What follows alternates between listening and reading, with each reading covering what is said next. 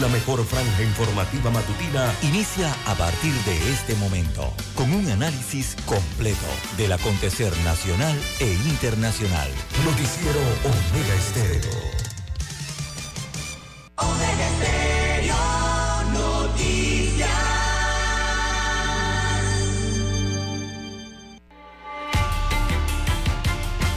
A continuación, los titulares, con los hechos que son noticias hoy.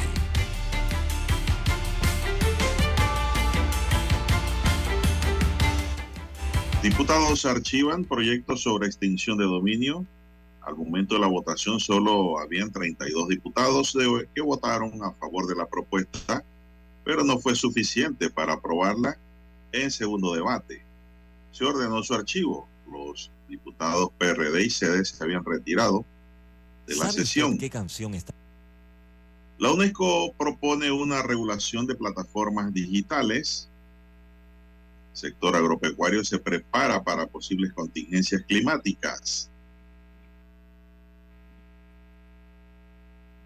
En otros titulares, reformas a la ley de transparencia llegan a la Asamblea Nacional renuncia al director del Cuerpo de Bomberos de Panamá.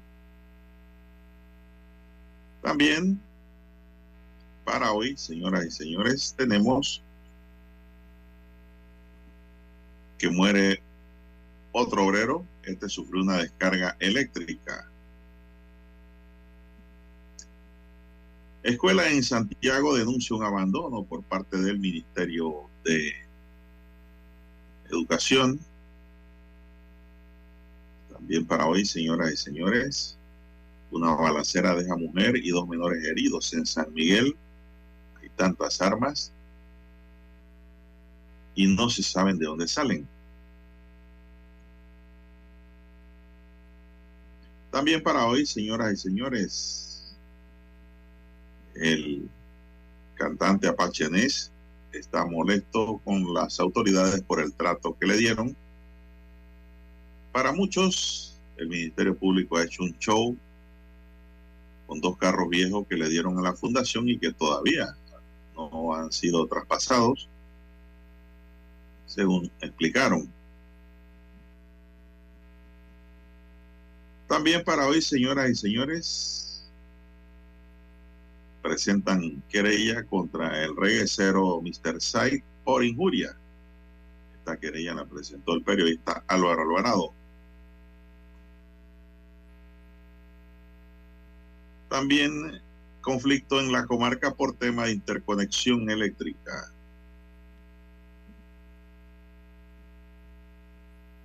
Lo asesinan en julio y nadie lo ha reclamado. Hay una víctima que nadie quiere ir a reconocer al Instituto de Medicina Legal. Y 28 años de cárcel le clavan a un taxista chiricano Bien, amigos y amigas, estos son solamente titulares. En breve regresaremos con los detalles de estas y otras noticias. Estos fueron nuestros titulares de hoy. En breve regresamos. ¿Sabe usted qué canción estaba de moda cuando nació?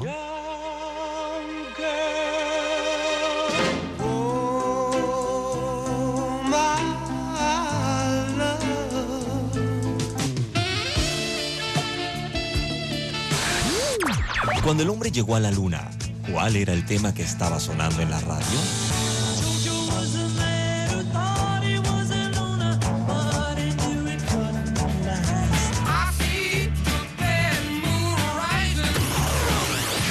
Clásicos del sábado. Todos los sábados, por Omega Estéreo, la radio sin fronteras. Noticiero Omega Estéreo.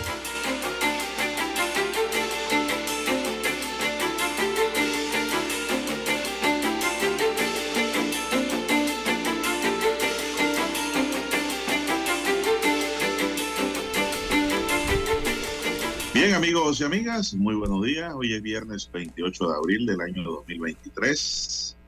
Don Roberto Antonio Díaz está en el tablero de controles.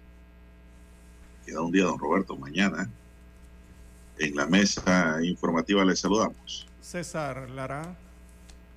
Y Juan de Dios Hernández Sanur para presentarles las noticias, los comentarios y los análisis de lo que pasa en Panamá y el mundo en dos horas de información, iniciando esta nueva jornada como todos los días con fe y devoción.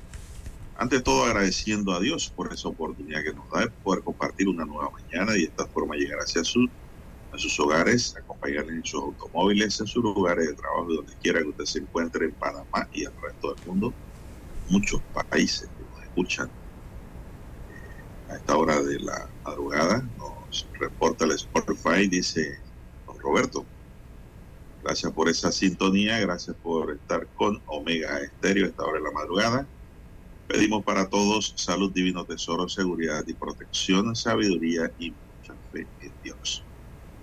Mi línea directa de comunicación de Calaya no te la es el doble seis catorce catorce cuarenta y cinco. Ahí me pueden escribir para cualquier información o consulta, preguntas que quieran hacer o temas que, que quieran abordar allí o que quieran sugerir.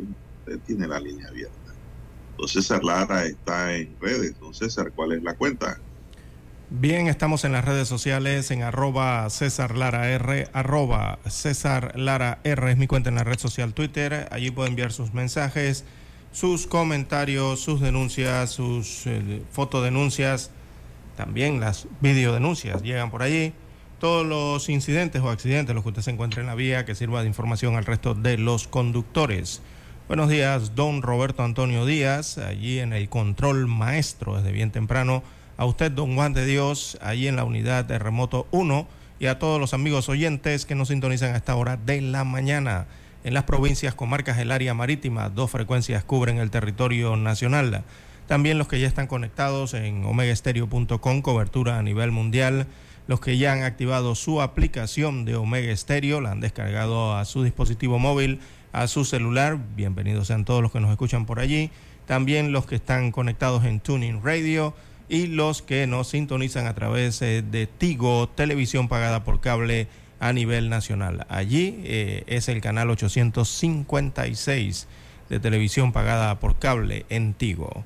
¿Cómo amanece para este viernes, eh, don Juan de Dios? Viernes Bien, 28. bien, bien, bien. Muy bien, espero usted también, don César. Muy bien, don Juan de Dios. Buen amanecer Don para Roberto. hoy. Hoy, don Roberto hoy, hoy amaneció tomando una vaso de chichemi. Ahora, Espeso, espeso.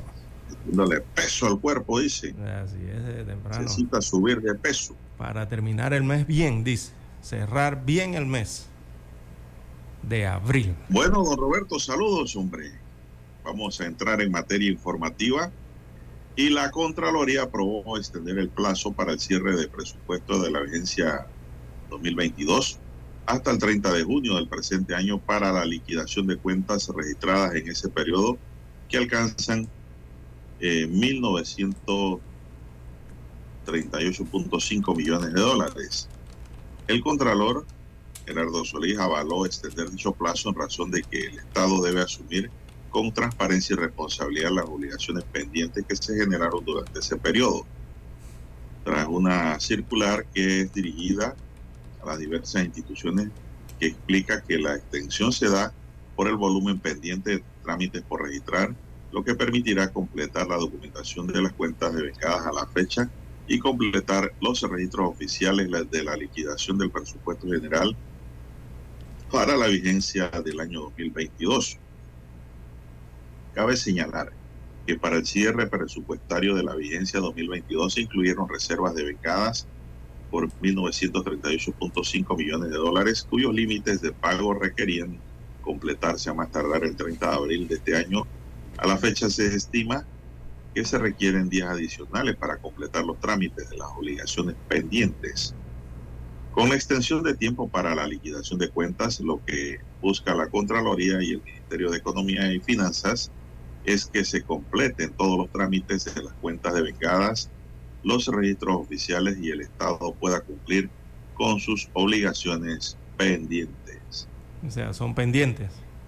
Eh, son pagos que están en proceso, eh, cuyo trámite eh, no se han podido completar dentro del, del tiempo que establece la Contraloría para la ejecución de las cuentas de cada una de las instituciones o ministerios, o sea, dentro del mes hábil, ¿no? Recordemos que el presupuesto, eh, cuando se, eh, se hacen los balances, eh, usted va desembolsando según va teniendo ingresos, ¿no? De los impuestos y las tasas que se pagan al Estado, según va existiendo el dinero, asimismo se van habilitando entonces esas cuentas, ¿no? Para cada una de las instituciones y puedan gastar don Juan de Dios. Es lo que, lo que está pasando ahora mismo, ¿no? Eh, quizás eso tenga que ver, bueno, eso es para poner en circulación o tratar de poner en circulación eh, dineros eh, o, que los dineros que, que cuentan con respaldo financiero dentro del presupuesto general del Estado. eso significa que el dinero está allí, pero no se ha ejecutado de cierta forma. Así que le están dando plazo para que lo ejecuten.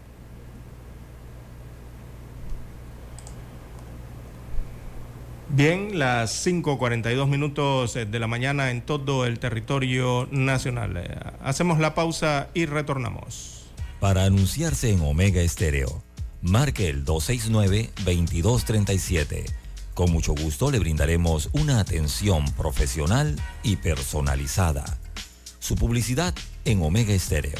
La escucharán de costa a costa y frontera a frontera. Contáctenos 269-2237. Gracias. En centrales telefónicas, la casa del teléfono es tu mejor opción. Te asesoramos y ofrecemos buena atención años de experiencia trabajando para ti. La casa del teléfono, ubicados en Via Brasil y lista hermosa. La casa del teléfono, líder de telecomunicaciones. La casa del teléfono, distribuidores de Panasonic. Ven a visitarnos. La casa del teléfono. 229-0465 lsdtcorp.com Distribuidor autorizado Panasonic. Omega Stereo tiene una nueva app. Descárgala en Play Store y App Store totalmente gratis. Escucha Omega Stereo las 24 horas donde estés con nuestra aplicación totalmente nueva. Noticiero Omega Estéreo.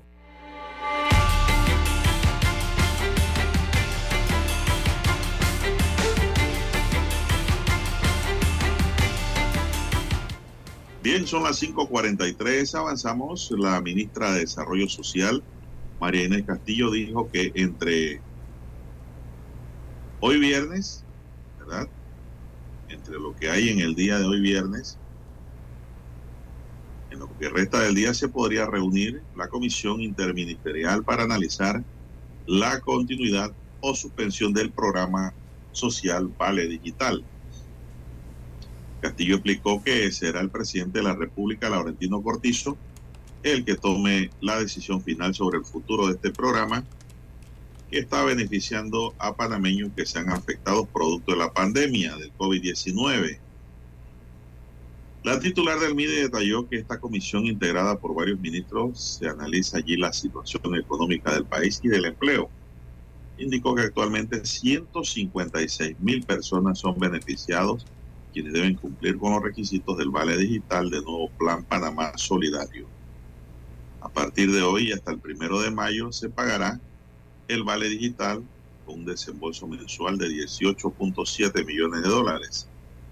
La asignación mensual de 120 dólares puede hacerse efectiva en los comercios locales, comprando medicinas, alimentos y artículos de primera necesidad.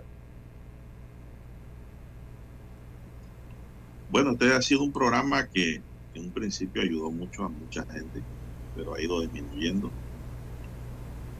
Y se va a tomar la decisión hoy posiblemente, pero yo en lo particular pienso de que estando el Ejecutivo en una campaña interna política, pienso que le van a dar como un mes más. Yo puedo estar equivocado pero le pueden dar uno o dos cobros más porque no lo van a parar antes de las primarias del PRD. Ustedes van a ver. Sería sorprendente que hoy dijera el presidente, bueno, el vale llegó hasta este último, que culmina el primero de mayo. Pero, conociendo cómo actúan los políticos y el gobierno de turno, tengo la impresión que aquí le van a dar un poquitín más de oxígeno, esperando poner, obtener dividendos políticos a lo interno del PRD que tiene sus primarias ahora en junio. Bien, 5.46 minutos. ¿Qué más hay, César, para hoy? Bien, las 5.47 minutos de la mañana en todo el territorio nacional. En más informaciones eh, para la mañana de hoy, bueno, la extinción de dominio no logró los votos. Parece se extinguió, pero se extinguió en el archivo, ¿no? Por ahora. Eh, ocurrió lo que todos esperaban eh, o estaban eh, vaticinando lo que podía ocurrir con este proyecto de ley 625 sobre extinción de dominio. No logró los votos necesarios ayer por la tarde ni en la noche en la Asamblea Nacional de la República de Panamá. Esto provoca entonces que el proyecto de ley sea archivado y deberá ser presentado nuevamente en la próxima, y que ya sería la última legislatura eh, del periodo para la Asamblea Nacional actual. Así que, digo, si lo desean presentar nuevamente. Eh, la iniciativa que fue presentada por el Ejecutivo solo alcanzó, eh, se contabilizaron los votos, 32 votos. Faltaron 32 serían, faltaron cuatro votos para ser aprobada en segundo debate tras esta jornada entonces eh, de receso que se registró la tarde de ayer eh, y un proceso de votación que tomó cerca de cuatro horas. A eso de las siete de la noche se anunció la decisión anoche. El debate de este polémico proyecto se caracterizó por la gran cantidad de diputados que optaron por no votar. Incluso optaron por ni siquiera eh, estar presentes en el Pleno Legislativo el día de ayer. Eh, algo que sorprendió y llamó mucho la atención. El presidente saliente de la Asamblea Nacional y precandidato presidencial por el Partido Revolucionario Democrático PRD, Cristiano Adames, pidió algo que es inusual eh, que ocurra en el Pleno Legislativo. Eh, ayer el presidente de la Asamblea pidió leer el nombre de los diputados que votaron a favor eh, y de los diputados que no votaron, o sea, que no estuvieron presentes.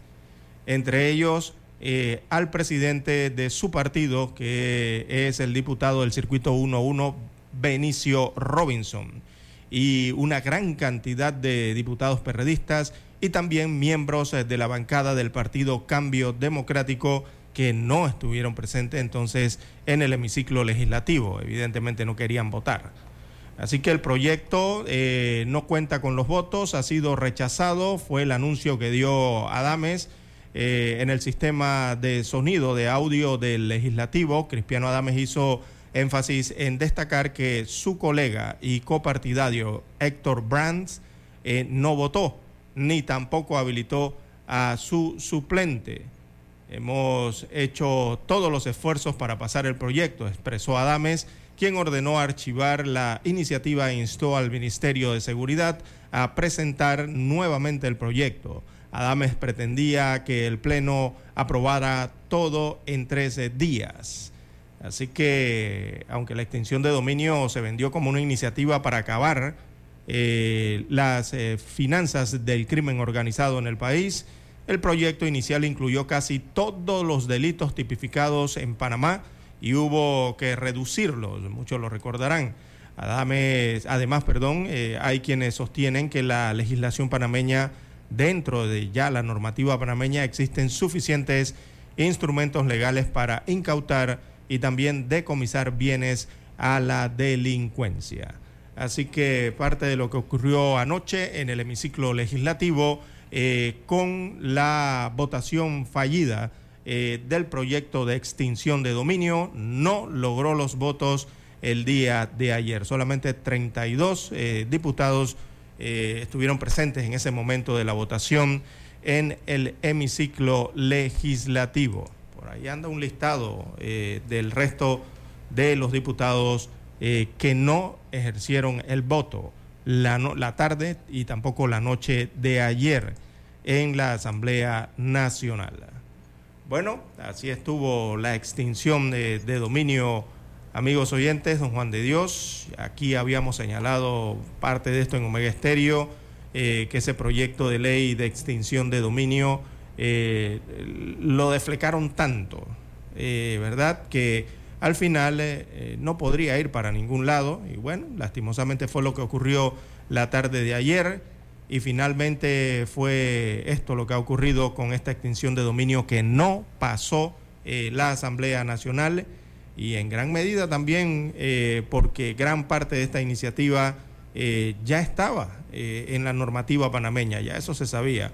Y también a la comisión especial que se creó en donde académicos y abogados expertos, constitucionalistas y también en el ramo eh, civil expertos, eh, en estos temas realmente contribuyeron, eh, dieron estas luces a prevenir que ese proyecto de ley fuera a impactar, fuera a chocar, fuera a, a, a rozarle el tema de las garantías fundamentales consagradas en la Constitución, que creo que por allí eh, fue donde se vino abajo todo ese proyecto de ley. El tema de las garantías que están consagradas en la Constitución Política de la República de Panamá.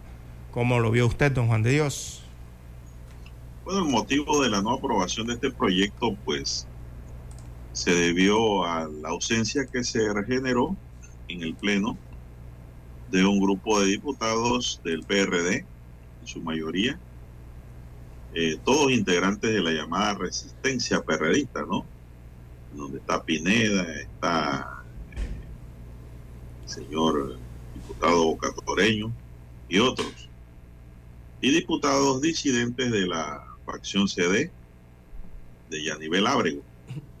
Sí, la mayoría. Su ausencia en el debate pues impidió el avance de la discusión, por lo que a pesar de que no había suficientes diputados en el Pleno, el presidente del Pleno no le quedó más que cerrar la discusión del proyecto, así es, y ordenar su archivo. 39 no votaron, faltaron 39 diputados, no estaban allí. Imagínese usted. Eh, la gran pregunta ahora, don César, después de un archivo, ¿qué hay que hacer? ¿Volverlo a presentar? Tienen que volverlo a presentar en la próxima legislatura, en el próximo periodo ordinario. Eh, si un proyecto no pasa, si un proyecto no pasa en el periodo ordinario, eh, no se discute, no se analiza, eh, simplemente se vuelve a presentar, así mismo como está en el próximo periodo, ¿no? Y así sucesivamente hasta que se, se aprueba o, o, se discute. Es lo que ocurre con los proyectos que no se discuten durante esos tres meses. Pero este sí fue discutido. En primer debate sí. Tendrían que discutirlo. segundo? Ajá, tendrían que discutirlo desde... Él murió en el segundo debate. El proyecto que no se toca está allí, se puede escarbar y tocarlo en la siguiente legislatura. El proyecto tocado, debatido, como ocurrió con este, se archiva y hay que volverlo a, presentar. exacto. Así que es lo que va a ocurrir próximamente porque es un tema, don César, que tampoco hay que quitarle el cuerpo. Es un tema que tiene que ser abordado, pero sin imposiciones, sin empujones, sin apuro, sin ningún tipo de presión, ni local ni internacional, entonces. Tiene que ser a los panameños. Sí, porque parece un choque de poderes, ¿no? El que, el que, mire, el que toda la, mayoría de la bancada del PRD completa no estuviera o no votara, que la mayoría de la bancada del Partido Cambio Democrático tampoco tuviera su presencia y tampoco votara, Simplemente lo que se está viendo ahí es un movimiento de poderes, es un choque de poderes que hay a lo interno de la Asamblea Nacional. Y no sé si ese choque de poderes eh, va hacia el resto de, quien presentó el proyecto de ley, que es el órgano ejecutivo. Eh, por eso este proyecto ha sido archivado. Anoche ni siquiera, don Juan de Dios, los jefes de bancada estuvieron para votar. Usted sabe que cada bancada tiene un jefe, ¿no? Que los dirige y, explica y analiza y, es el que representa a todos los diputados de, bajo una bandera política.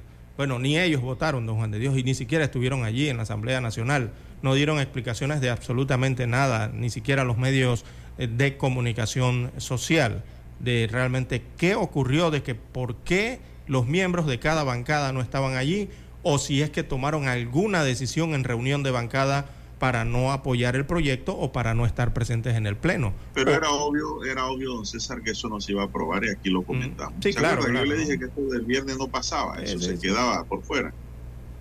Porque uno ve eh, el escenario y ve las condiciones y ve eh, las posiciones que van asumiendo los políticos, los diputados en la Asamblea y en el fondo, don César, Rejuego de no intereses. querían aprobar este proyecto. Sí, hay un, un rejuego de intereses importante. no lo querían aprobar. Hicieron fue un show de que iba a debate, que iban a enfrentar la situación, que había que debatir el tema, que no debatirlo no era prudente, había que entrar en él, pero a sabiendas de que él no iba a llegar a su destino. No César.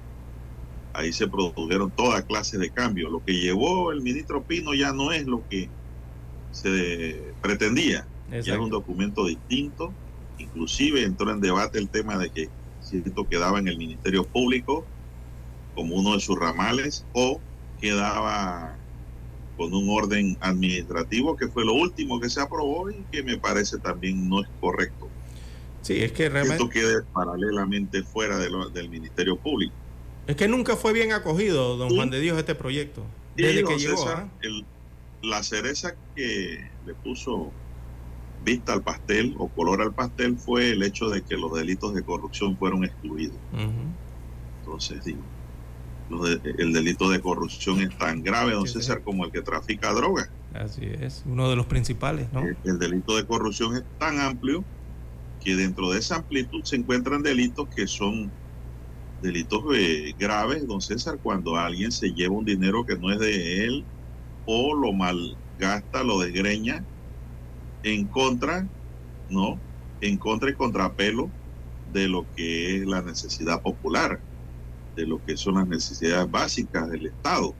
Entonces, ¿cómo te va a decir que ese delito no entra allí dentro de lo que es la extinción de dominio? Por favor. En Estados Unidos quien le roba al Estado es como si le robara al presidente, don César, como si le robaran el perro al presidente, le robaran su can, le lo hurtaran sí mismo, algo que muy bien cuidado, muy bien cu- custodiado. Pero aquí no, aquí la corrupción, ah, no, eso es normal.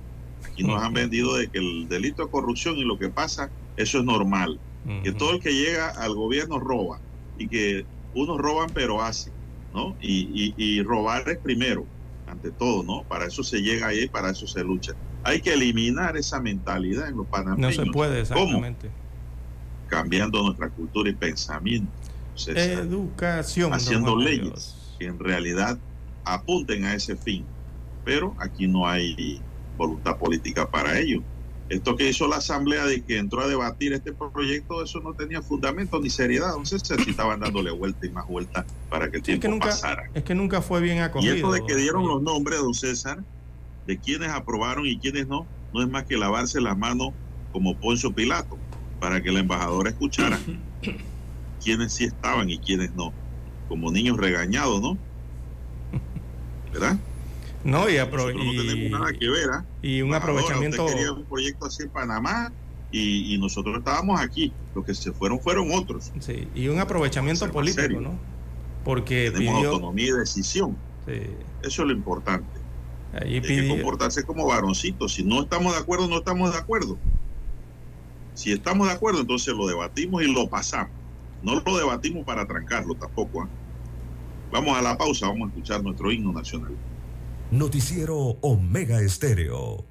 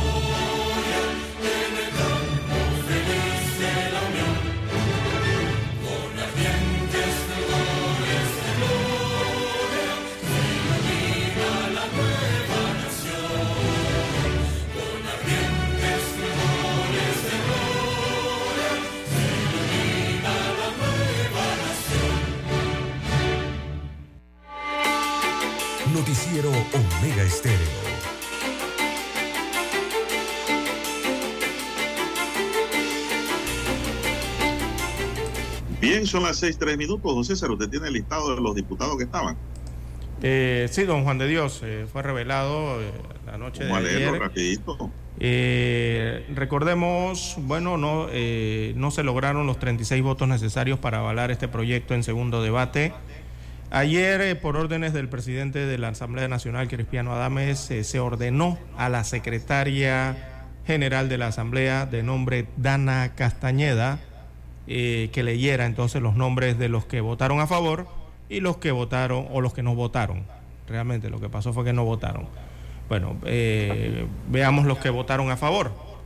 La mayoría suplentes, don Juan de Dios. Alejandra Ábrego, su suplente, suplente Roberto Ábrego, votó a favor.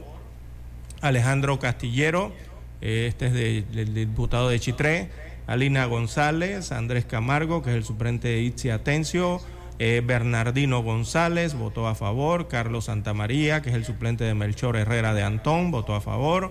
Clementina Jiménez, suplente de Ricardo Santos, también Corina Cano del 8-3 votó a favor, Cristiano Adames votó a favor, Daniel Ramos de Coclé votó a favor, Dilma Carpintero, este es la suplente de Abel Adán Bejarano, este de la comarca, votó a favor. Edison Brose, diputado independiente, votó a favor. Eric Araúz, suplente de Ronnie Araúz de Chitré, votó a de Chiriquí, perdón, votó a favor. Gabriel Silva, eh, independiente del 8-3, acá en Ciudad, votó a favor. Hugo Méndez eh, también votó a favor. Javier Sucre de Juan Díaz votó a favor. Juan Esquivel, también Juan Diego Vázquez de San Miguelito votó a favor. Julio Mendoza a favor. Kaira Jardín de Arraiján a favor. Leandro Ávila de San Miguelito también. Luis Ernesto Carles de La Pintada eh, en Coclé votó a favor.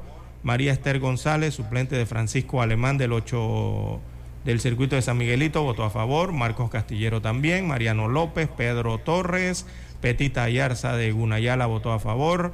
Raúl Rodríguez, suplente de Ana Giselle Rosas de Tolé, eh, votó a favor. Raúl Fernández, eh, de, de Independiente por Juan Díaz, votó a favor. Rosa Domínguez, que es la suplente de Olivares Frías, votó a favor.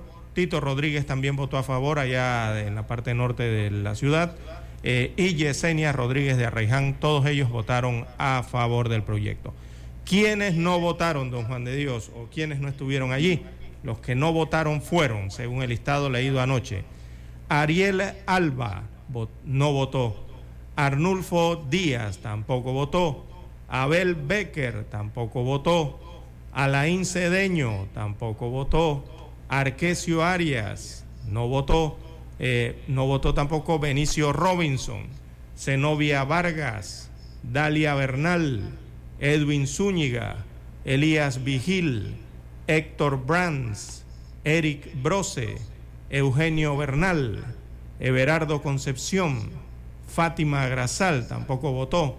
Tampoco votó Fernando Arce, Génesis Arjona, Gonzalo González, Hernán Delgado, Jaime Vargas, Jairo Salazar, José María Herrera, tampoco votó anoche.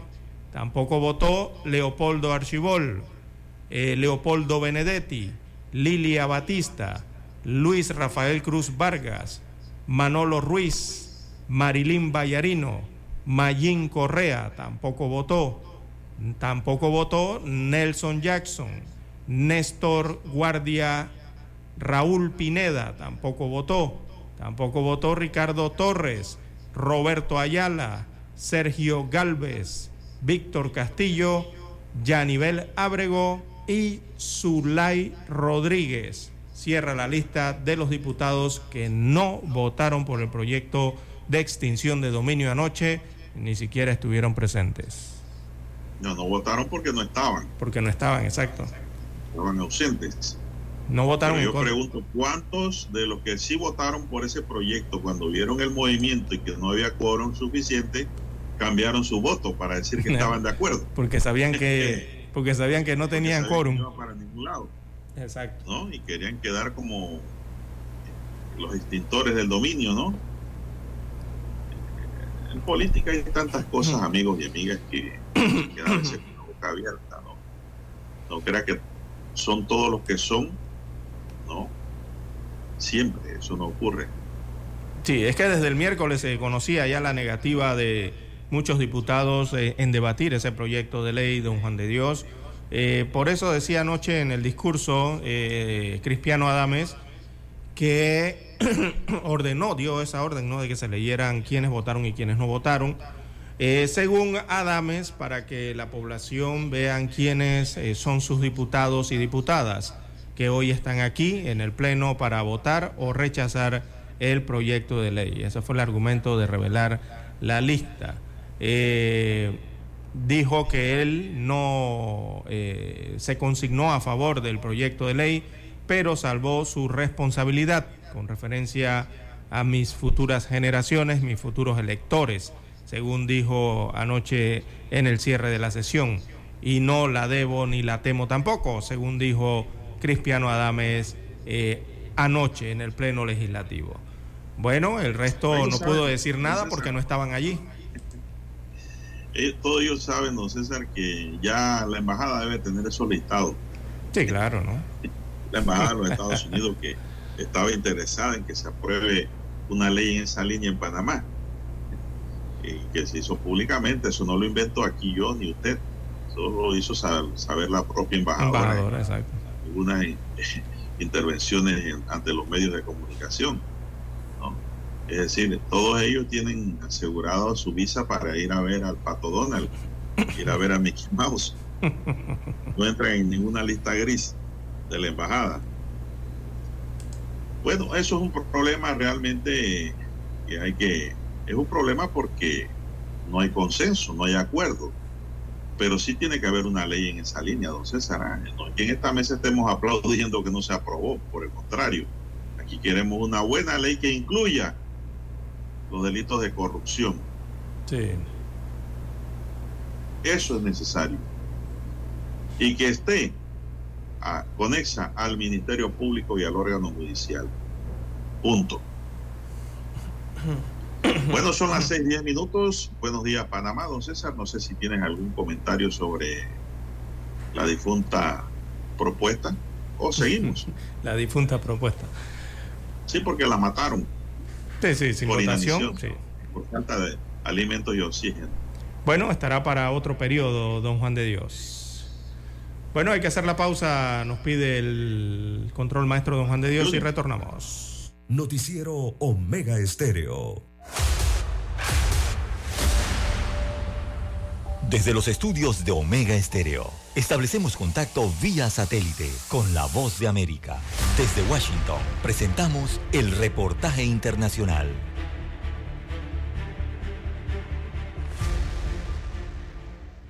Un fuerte remesón se presentó en el gobierno del presidente Gustavo Petro con la salida de siete ministros, entre ellos los representantes de los partidos liberal, conservador y de la U, colectividades que hacían parte de la coalición de gobierno, pero que habían mostrado serios reparos a las reformas propuestas por el mandatario. Los cambios se presentaron en los ministerios de Hacienda, Interior, Agricultura, Comunicaciones, Salud, Ciencia y Transporte, lo que a juicio de la senadora de oposición Paloma Valencia es una muestra de la soberbia e improvisación del gobierno Petro. La lealtad de los ministros no puede estar al servicio de las ideas del gobierno, sino al servicio de la unidad de los colombianos. Sin embargo, el representante a la Cámara, Duvalier Sánchez, de la Alianza Verde, partido de gobierno, dijo que el presidente Petro busca ministros más comprometidos con sus ideas y su programa de gobierno. Seguramente lo que busca es cerrar filas con ministros que acompañen, defiendan y logren sacar adelante las reformas. No obstante, la también congresista Carolina Giraldo dijo que el mandatario colombiano no puede cerrar los canales de comunicación con otros sectores políticos. Que gobierne realmente para todo el mundo, porque aquí no se trata de tener un gobierno solamente para la izquierda, sino para todos los colombianos. Los cambios en el gabinete se dan luego de que el presidente Petro le solicitara la renuncia protocolaria a todos sus ministros y anunciara que la coalición de gobierno se rompió ante la oposición de los partidos tradicionales a su programa de cambio. Manuel Arias Naranjo, Voz de América, Colombia.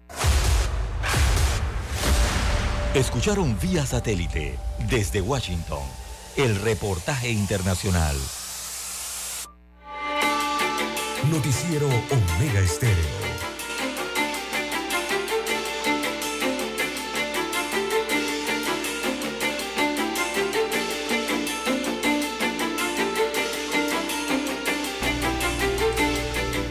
Bien, son las 6:13 minutos, señoras y señores, 6:13 minutos en su noticiero Megesterio, el primero con las últimas. Bueno, le ha gustado mucho a la gente, eh, César, el tema que hemos abordado sobre la ley de extensión de dominio, los efectos, las causas y el abandono en medio del mar de la discusión. El cantante de género urbano y pastor Ernesto Brown, bueno, yo le agrego siempre, e ingeniero, que la gente no quiere reconocer los valores de la gente que quiere estudiar, que quiere prepararse. Este señor rapeador es ingeniero con maestría, muy lejos, por cierto, de, ocho, de otros rapeadores que solo saben gritar y insultar y ofender. Este señor es preparado. El Apache Ness dijo que demostrará su inocencia frente a la investigación que se le sigue por presunto delito especulado. El funcionario explicó que la Autoridad de Turismo de Panamá le donó cuatro carros en condición de descarte o plena chatarra, porque no quería que provocaran una situación sanitaria en las instalaciones. Usted me da esos bienes en 2019 y hasta el 2022 me entrega una resolución que dice que no puedo hacer nada con esos bienes.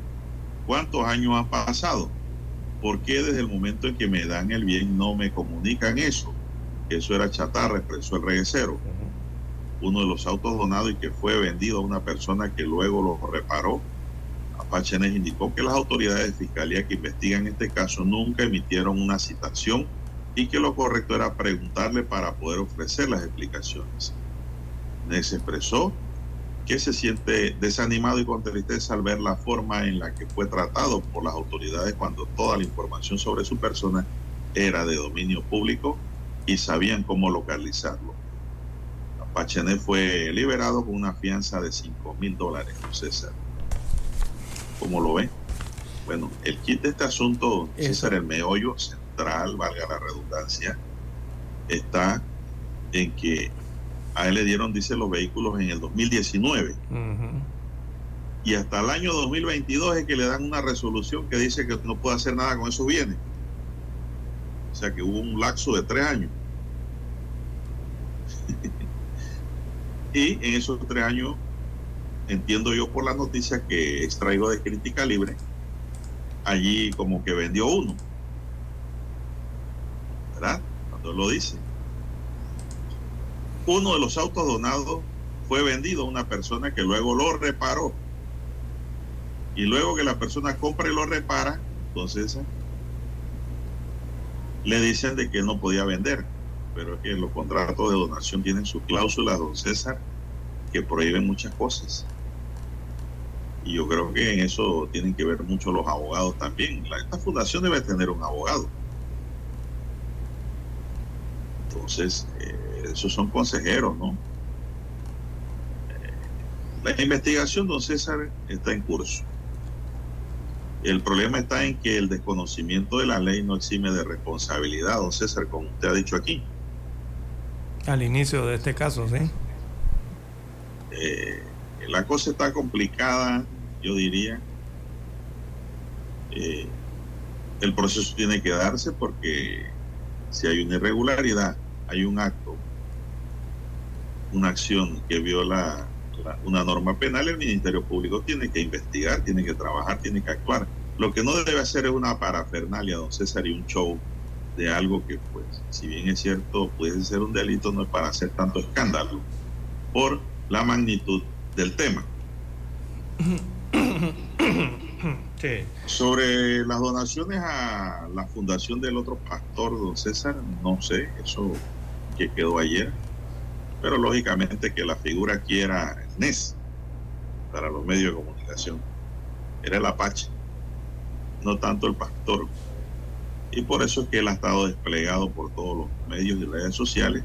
Es un tema pues muy delicado que aquí en este espacio noticioso lo hemos manejado muy objetivamente, don César.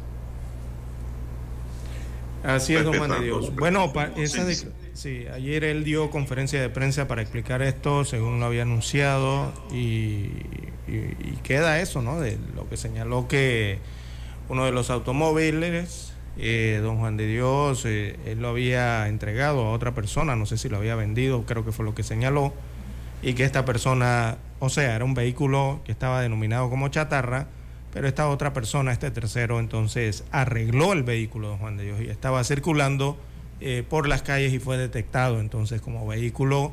Eh, me imagino que, no sé, en algún retén, en las calles, ¿no? Las cámaras de videovigilancia. No, otro problema, don César. Eh, el otro problema. ¿Con qué documento escribieron ese carro? Exacto, ahí es donde está la situación, ¿no? que me parece que es realmente lo que se está tratando de investigar o aclarar en este caso. Pero si él lo entregó don Juan de Dios o lo vendió eh, a un tercero, eh, hay que eh, preguntarle por qué lo hizo, si tenía conocimiento de que podía o no podía traspasarlo. Dice que no, no tenía conocimiento. Mm. No tenía, don César explicó. Porque dice que cuando le dieron la chatarra, nadie le, nadie le dijo nada. Nadie le comunicó nada. Pero bueno, ah, ah. hay que tener cuidado porque el Estado no se puede desprender, don César, de ningún bien si no hay documentación debidamente avalada, debidamente legalizada. Pero ahí viene la otra pregunta. también hay que tener, don César, por lo menos el tacto, ¿no? Y el cuidado y entender eso. Esto no es de regalar por regalar tampoco. Todo tiene su reglamentación. Pero ahí viene otra pregunta. Eh, todos, nos todos nos preguntamos eh, por qué estas asociaciones reciben, eh, por en este caso, por ejemplo, chatarras, vehículos chatarras si no los pueden vender, no los pueden arreglar o es que no los pueden utilizar. O es que la utilización sería únicamente para eh, uso de la fundación, o sea, las actividades que hace la fundación, ¿no? Bueno, César, es para las actividades, ¿no? Se sobreentiende que es un apoyo eh, material que se le da a una fundación. Es decir, si es una chatarra. Pero chatarra. Cree que lo puede reparar para es que funcione la persona jurídica, la fundación, pues claro que se puede, ¿no? Porque el Estado lo que no puede hacer es venderlo a menos que sea a través de un acto de remate que haga el Ministerio de Economía y Finanzas. Pero como estas son fundaciones sin fines de lucro y con interés social, don César, lo que hace el Estado es entregarle cualquier bien, mueble o inmueble, a una fundación para que lo use. Entonces, no para que dispongan y no para que hagan negocio con eso. Si la fundación ve que no puede reparar ese carro y que eso es un chatarrón y que, ni, que solamente se puede vender por hierro viejo, mejor no coja eso. No pida nada. No se busque problema. Aquí pues eh, pareciera que esto se encamina a un peculado de uso, don César pareciera, ¿no? Habría que ver esa carpetilla. ¿Y por qué de uso? Porque si usted le dan un bien para un uso fijo y usted cambia el uso, don César está cometiendo como peculado que no tiene tal vez la intencionalidad de que sea un delito per se, sino más bien que se cae en lo que es el aspecto culposo del acto, es decir, culpa o negligencia, y no pues con la intención del dolo de hacerse de dinero con algo que le dio el Estado. Eh, ahí es donde está el kit del asunto, César, para el caso de la fundación de la Pachenés. Eh, no le puedo comentar nada porque no sabemos nada de lo, del, otro pastor, don César, el pastor Aguirre, no sabemos nada todavía de Me parece que está también bajo detención preventiva, no le han emitido fianza, no le han emitido nada, don César. No, para nada que, están haciendo sus abogados y que esto se pudiera saber, ¿no? Porque sin lugar a dudas sus abogados deben estar trabajando en lo que es pues demostrar, uno primero demostrar eh, su inocencia inicialmente para que se le conceda una medida cautelar distinta a la privación de la libertad. Son las 6.22 minutos, don César. Bueno, y siguen temas judiciales en boga, una querella penal en contra de Fernando Arturo Cabra Guzmán. O debe ser Cabrera, don César, no creo que sea Cabra. Crítica dice Fernando Arturo Cabra Guzmán, yo creo que es Cabrera, ese es el conocido Mr. Psyche. Conocido artísticamente por ese nombre, fue querellado por el periodista Álvaro Alvarado por delitos contra el honor en la modalidad de injuria en, perjuicio pues del mismo y esto lo interpuso ayer eh, junto al abogado Rosendo Rivera del consorcio de asesores legales.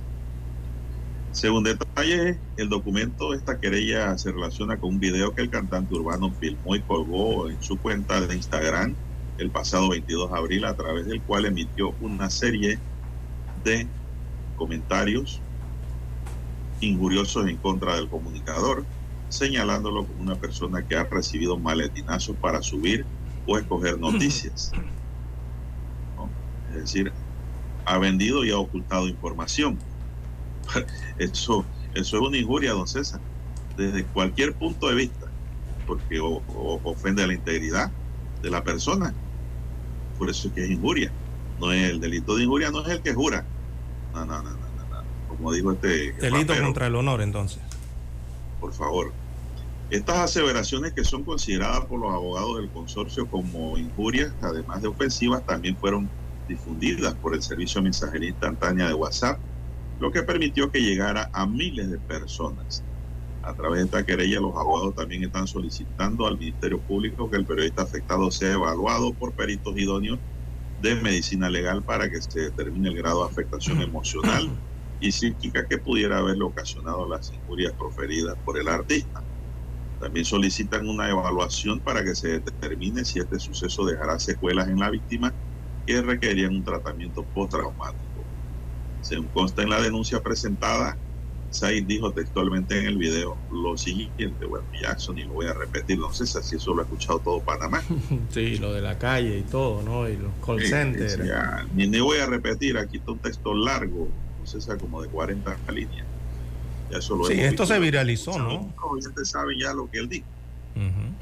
Y el, problema es parte del problema, ¿no? Porque esto se viralizó eh, inmediatamente en las redes sociales, ¿no? Y por allí viene parte entonces eh, de la demanda eh, contra el delito contra el honor en perjuicio del periodista Alvarado. Así que cumplió lo que había advertido, se presentó al Ministerio Público y presentó entonces junto a su abogado esta querella penal contra el conocido artista Mr. Saik, eh, Fernando Arturo Cabrera eh, Guzmán, es el nombre correcto, el nombre de, Mr. Saik, ¿no? Mr. Saik es un nombre artístico.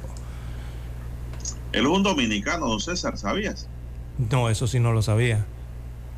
Él es dominicano, eh, residió en Panamá mucho tiempo y me, me, comentaba alguien que está en el mundo del espectáculo ayer que él vive en Colombia.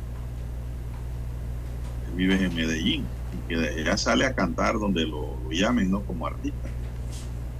Pero él no es panameño por nacimiento, para que sepan. Ese dato importante también. Para mí, pues. Eh, y para usted también, porque es información. Son las 6, 26 minutos. Bueno, tendrá que hacer frente a la querella que le han presentado don César. Y como comentamos aquí, bueno, el delito de injuria lo más probable es que él no quede preso, don César, pero puede quedar pagando. Sí, civilmente, ¿no?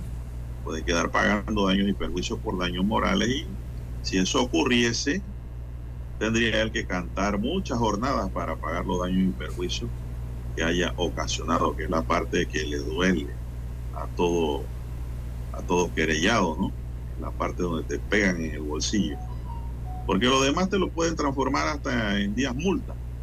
Pero las consecuencias de esos días multa son los que pesan, don César. La reparación económica que pudiera pedir entonces el periodista. Son las 6.27 minutos, señoras y señores, 6.27 minutos en su noticiero Ministerio, el primero con las últimas. Vamos a hacer una pausa para escuchar el periódico. Noticiero Omega Estéreo. Para anunciarse en Omega Estéreo, marque el 269-2237. Con mucho gusto le brindaremos una atención profesional y personalizada. Su publicidad en Omega Estéreo. La escucharán de costa a costa y frontera a frontera. Contáctenos 269-2237. Gracias. La información y el análisis En perspectiva, de lunes a viernes, de 7.30 a 8.30 de la mañana, con Guillermo Antonio Adames, Rubén Darío Murgas y Camila Adames Arias. En perspectiva, por los 107.3 de Omega Estéreo.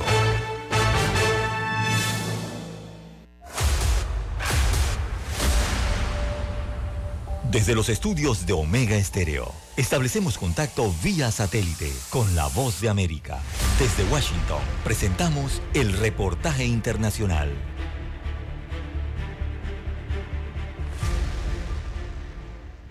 La llegada de la inteligencia artificial ha transformado radicalmente el panorama del periodismo, permitiendo por un lado la automatización de tareas repetitivas que facilitan un mayor enfoque en el análisis de la información, pero también ha generado interrogantes sobre la ética de su utilización y los desafíos que representa para la profesión. Durante su segundo día de reunión, la Sociedad Interamericana de Prensa, la CID, abordó esta temática con varios expertos que señalaron que pese a los desafíos, la inteligencia artificial ofrece muchas oportunidades para el periodismo. John Reichers de la iniciativa de la autenticidad de contenido realizó la presentación principal sobre el tema y destacó. Tenemos que entender que esto es parte de nuestro presente que es una herramienta de colaboración, que no es una herramienta que viene a llevarse a nuestros empleos. Durante la segunda jornada, la CID también abordó la problemática de la propaganda política, especialmente de países considerados como autoritarios como Rusia y China, y su influencia en Occidente. Nicolás de Pedro, del Instituto del Arte de Gobernar, explicó. Porque mm, Rusia y China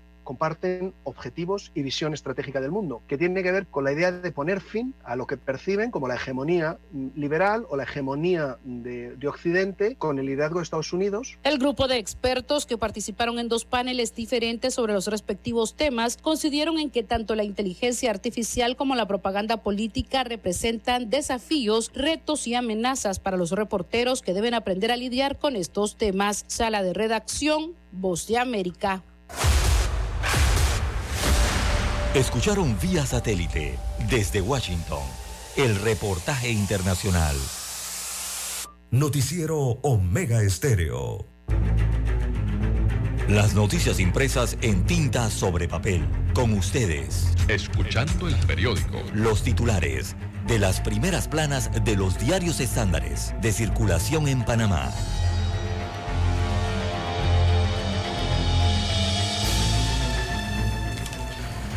Bien, amigos oyentes, el diario La Prensa titula para este viernes 28 de abril del 2023, eh, diputados dan estocada a la extinción de dominio.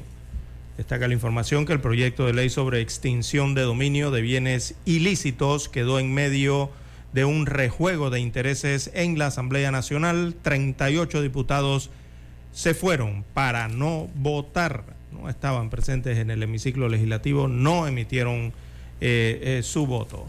En más títulos eh, para la mañana de hoy, proyecto de ley regularía a Uber. Destaca la información en la página 1B de la prensa. El beneficio sería para las concesionarias. Se trata del proyecto de ley número 986, encaminado a regular las plataformas digitales. Solo beneficia a las concesionarias de transporte selectivo, según los prestadores de este servicio, entre ellos Uber. El proyecto se aprobó en primer debate y el segundo debate sería en el siguiente periodo de sesiones ordinarias. También Corprensa intenta revertir multa por foto de Robinson. Esto en cuanto al tema de la libertad de expresión o libertad de prensa. Así que el diario La Prensa apeló la multa que le impuso la Autoridad de Transparencia y Acceso a la Información ANTAI por eh, posible eh, perdón, en este caso sería por publicar eh, la fotografía del diputado y presidente del PRD, Benicio Robinson, también presidente de la Comisión de Presupuesto de la Asamblea Nacional. Eh, esto sin su consentimiento. En la nota, ruta de los cupos llega hasta Robinson.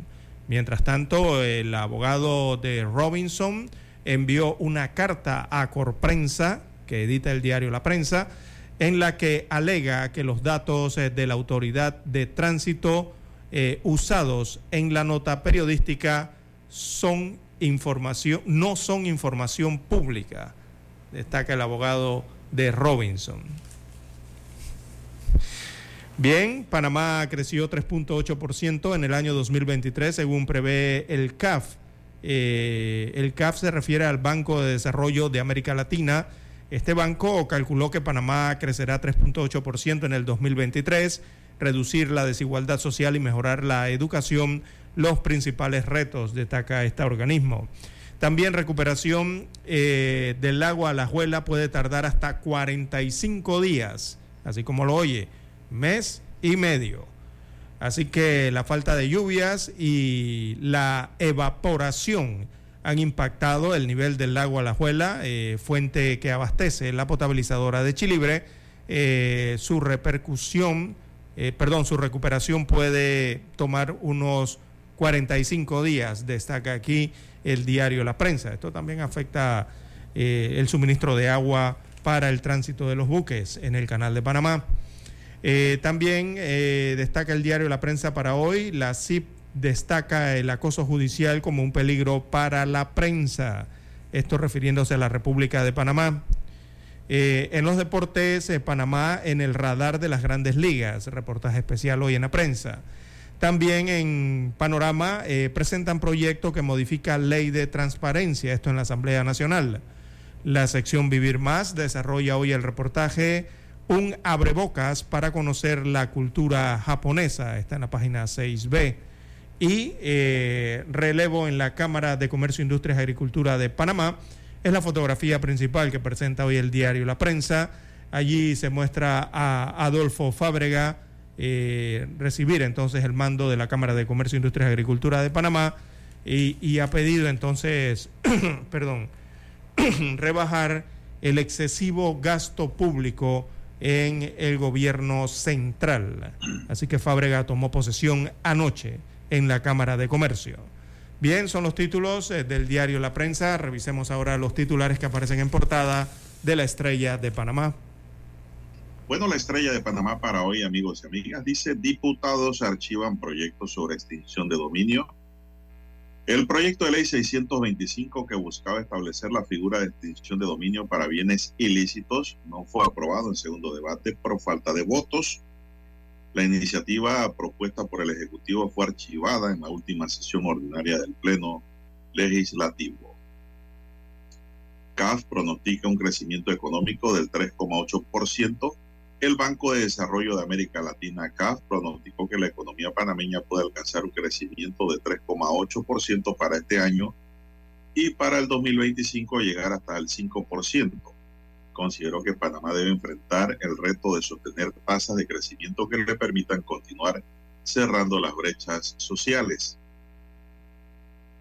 Reformas a la ley de transparencia llegan a la Asamblea mediante un proyecto de ley tenemos que reelección en las juntas comunales, el debate.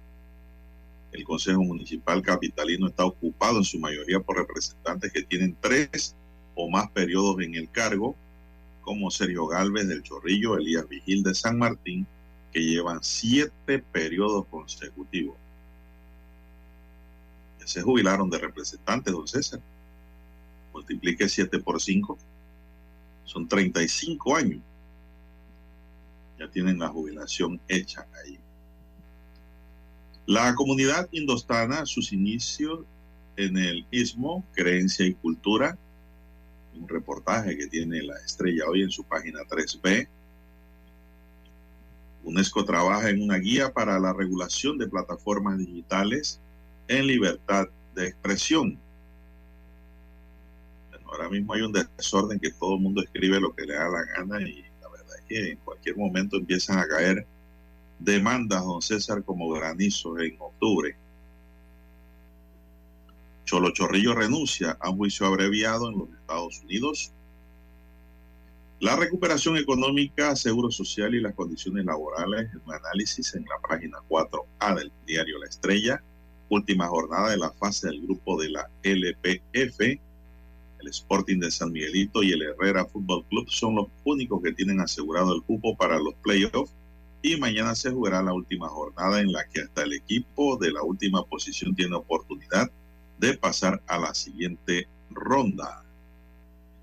País postulará candidato a la presidencia el segundo vicepresidente del partido País y aspirante a la alcaldía de Panamá, Raúl Rodríguez, reveló que el colectivo político que preside José Alberto Álvarez postulará su candidato a la presidencia de la República. Es decir, no se va a quedar por fuera.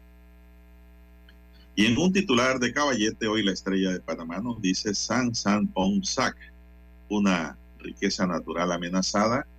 El humedal San San Pong Sac en la provincia de Bocas del Toro es considerado una fábrica de vida, productor de oxígeno y fortuna valiosa para la salud que está amenazado por la actividad humana. Señoras y señores, estos son los titulares que hoy nos brinda la estrella de Panamá y concluimos así con la lectura de los titulares correspondientes a la fecha. Hasta aquí, escuchando el periódico. Las noticias de primera plana, impresas en tinta sobre papel. Noticiero Omega Estéreo. Desde los estudios de Omega Estéreo, establecemos contacto vía satélite con la voz de América. Desde Washington, presentamos el reportaje internacional.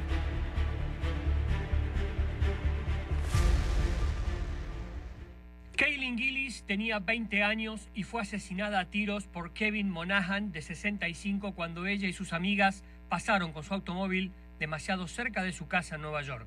Kaylin es una de las tantas víctimas que estaban en el lugar equivocado en el momento equivocado. Su padre, Andrew Gillis, dijo. Mi hija era una estudiante de honor. Tenía esperanzas y sueños de convertirse en bióloga marina o veterinaria.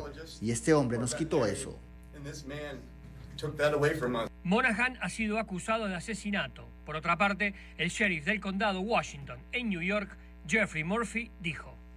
En realidad no hubo interacción entre el señor Monahan y los ocupantes de ninguno de los vehículos. Se dieron cuenta que estaban en el lugar equivocado, se dieron la vuelta para irse y fue entonces cuando les dispararon.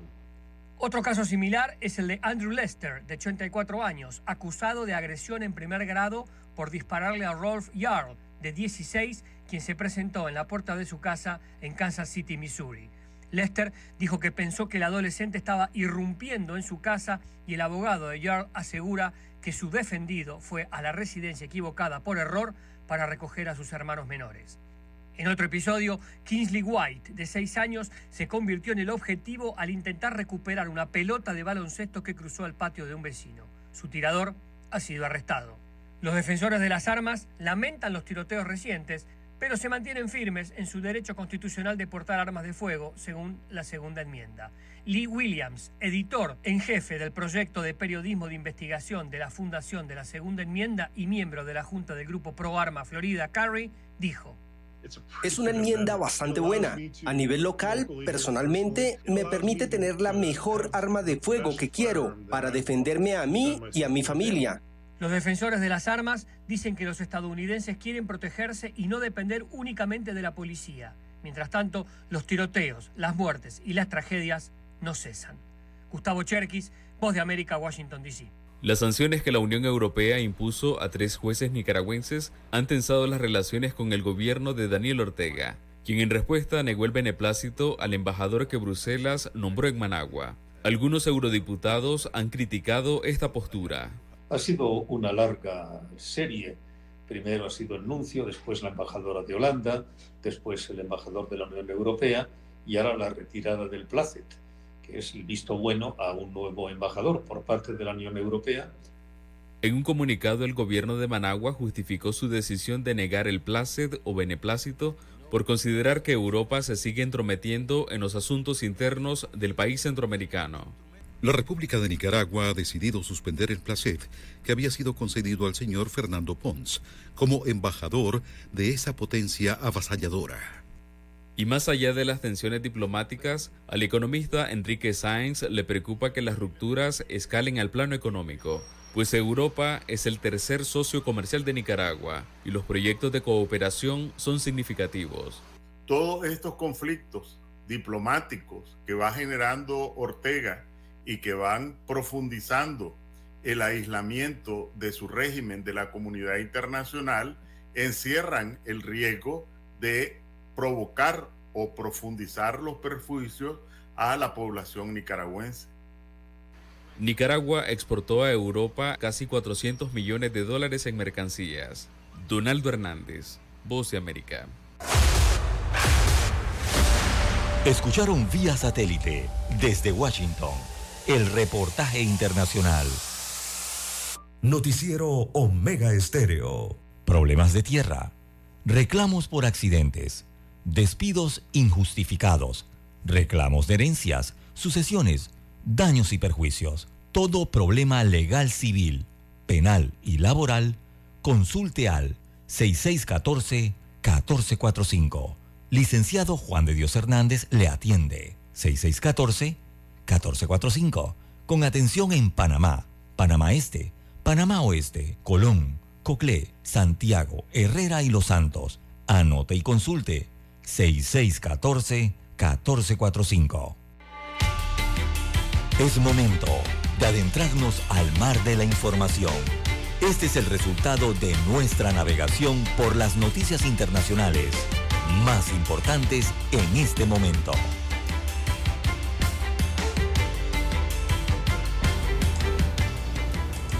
Bien, continuamos, don César, don César, en el plano internacional. Estados Unidos anunció ayer la creación de una un centro para gestionar solicitudes de migrantes en Colombia y Guatemala, donde las personas podrán acceder a algunas vías legales de migración como obtener el estatus de refugiado, programas de reunificación familiar y permisos laborales. La medida forma parte de las nuevas acciones adoptadas por el Ejecutivo de Estados Unidos para intentar reducir el flujo migratorio hacia su frontera con México a partir del 11 de mayo cuando se suspenda el título 42, una medida migratoria que permite las expulsiones en caliente. En esos centros que serán administrativos y administrados junto con organizaciones internacionales, los migrantes evaluados podrán acogerse a programas de refugiados y a permisos humanitarios para familias o labores en Estados Unidos, informaron ayer funcionarios del gobierno estadounidense en una llamada con periodistas paralelo, Canadá y España aceptaron recibir a migrantes que sean refugiados de esos centros también, don César. Eh, bueno, don Juan de Dios, parece que habrá selección. Bien, eh, hay crisis en el norte, eh, dice otra información internacional, turba de extranjeros intentó cruzar frontera con Tacna y se enfrentó a la policía peruana. Destaca la información que un día después de que el gobierno de Perú decretara estado de emergencia en Tacna eh, ante la crisis migratoria, esto en Sudamérica, un grupo de extranjeros intentó burlar la protección policial.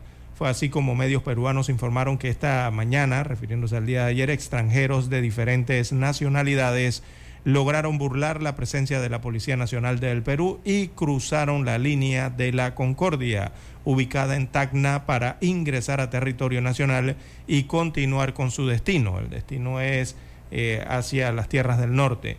Eh, los efectivos policiales del país eh, vecinos se vieron sobrepasados por la turba, pero luego llegó apoyo militar y policial allá en esta región eh, en Sudamérica, eh, don Juan de Dios. Así que la crisis migratoria la están sufriendo todos los países a través de esta ruta desde Sudamérica, que pasa por América Central o Centroamérica, sube a México y allí entonces se enfrenta a la otra barrera que es la eh, frontera entre los Estados Unidos de América y México, en donde ya se habla de colocar estos centros, ¿no?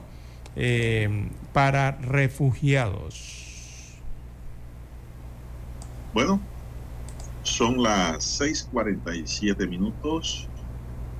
6:47 minutos. Y en otra nota tenemos que el abogado del expresidente de Estados Unidos, Donald Trump, eh, Joseph Tacopina, intentó este jueves desacreditar el, testimonio de la escritora Jean Carroll, que acusa al exmandatario de haberla acorralado y violado en probador de unos grandes almacenes de lujo, pero en el año 1987 después de que el miércoles eh, Carol contara su versión de la historia a preguntas de su abogado Mike Ferrara.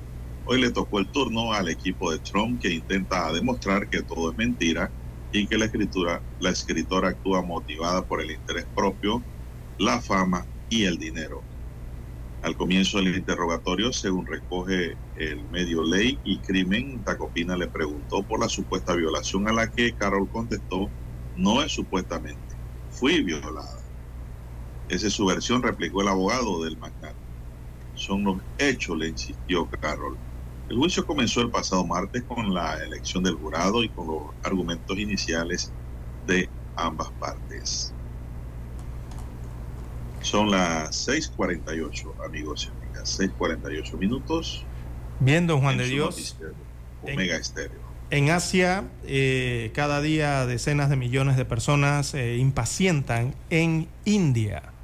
Eh, esto en las autopistas atascadas y en los viajes colgados en los vagones de trenes repletos de pasajeros. ¿Y esto a qué se debe, don Juan de Dios? Porque este país eh, se apronta a ser eh, la nación más poblada del mundo y ya enfrenta entonces enormes dificultades eh, que se está generando sobre o por la sobrepoblación en India.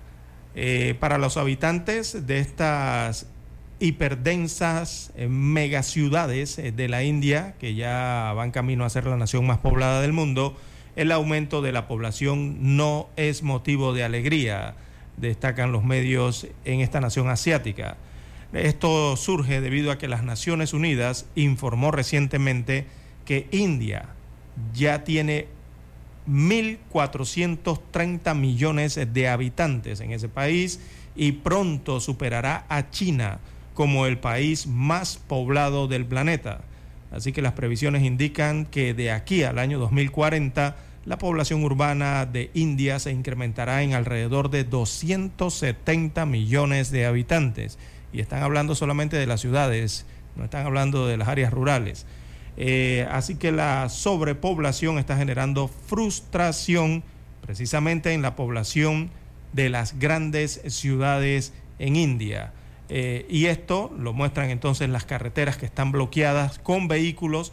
Hay tantos vehículos en India, don Juan de Dios, que ya ni se mueven en las carreteras, pareciera que estuvieran estacionados sobre los carriles, pero es de, la cantidad eh, de personas y de vehículos que hay, eh, con los que entonces pasan horas en atascos del tráfico, así como otra serie de problemáticas que ya presenta este país. Eh, el siguiente problema es con las escuelas.